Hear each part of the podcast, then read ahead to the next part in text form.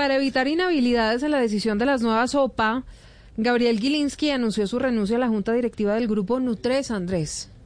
Silvia, a través de una comunicación publicada en la información relevante de la Superintendencia Financiera, el grupo Nutresa informó que hoy en la tarde Gabriel Gilinski presentó su renuncia como miembro de la Junta Directiva, la cual será efectiva una vez la Asamblea de Accionistas haga una nueva designación. La próxima Junta Extraordinaria está para el próximo viernes primero de julio. Esta renuncia se da para evitar conflicto de intereses a la hora de decidir sobre la nueva y futuras OPAs presentadas por la familia Gilinski. Recordemos que en este momento la familia caleña está buscando adquirir entre el 26% y el 32.5% de la compañía de alimentos que tiene en Argos.